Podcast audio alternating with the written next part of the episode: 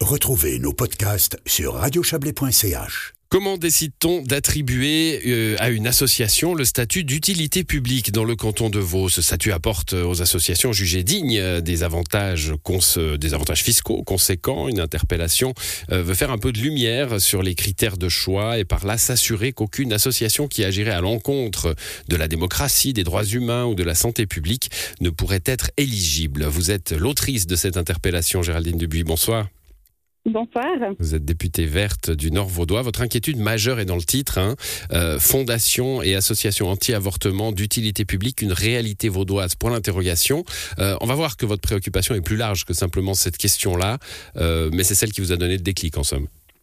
Oui, absolument, parce qu'évidemment, ces associations sont pour moi contraires à, euh, finalement aux droits des femmes euh, de, de, gérer leur propre corps.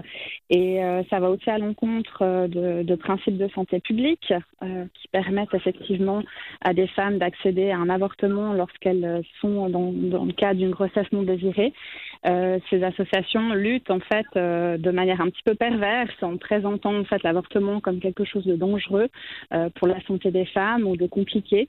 Et voilà, je m'inquiète de savoir mmh. si ce type d'association de fondation pourrait être reconnue d'utilité publique dans le canton de Vaud. Alors, j'ai pensé à une fausse, une fausse naïveté, hein, parce que dans, la question, euh, euh, bah, elle, est, assez claire, la question, c'est ces fondations ou, associations anti-avortement qui vous préoccupent, euh, mais dans le texte de votre interpellation, vous ne les citez pas, vous ne nous dites pas, ne dites pas au Conseil d'État et à vos collègues du Grand Conseil d'où vous vient cette, cette interrogation. Je me suis dit, est-ce qu'elle joue une fausse naïveté? Est-ce qu'elle sait que certaines de ces associations sont en effet reconnues d'utilité publique? Ou est-ce que, euh, est que la, question est, franche et, simplement une préoccupation de, de députée citoyenne non, alors la question est vraiment franche. Euh, j'aurais, euh, si j'avais déjà la réponse, j'aurais pas posé la question quelque part.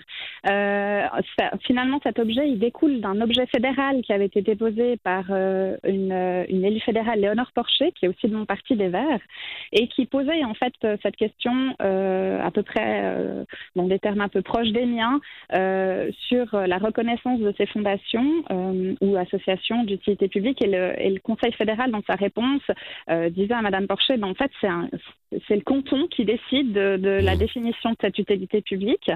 Et euh, du coup, bah, voilà, moi, je me suis fait petite maline, puis je me suis dit, bon, bah, qu'est-ce qui se passe le canton Vaud? On en est où avec ça?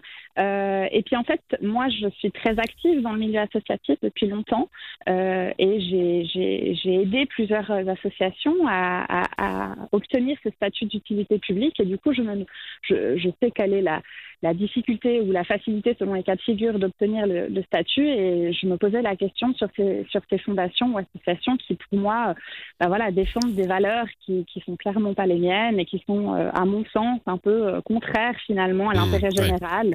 Alors on l'a, on l'a, bien compris ça, vous l'avez déjà, vous l'avez déjà expliqué parce que ça va plus loin justement. Hein, c'est pour ça que euh, qu'on se parle en somme, hein, parce que la réponse, est-ce qu'il y en a ou pas, vous l'aurez par le Conseil d'État, ça, on, une fois qu'il qu'il répondra à votre interpellation.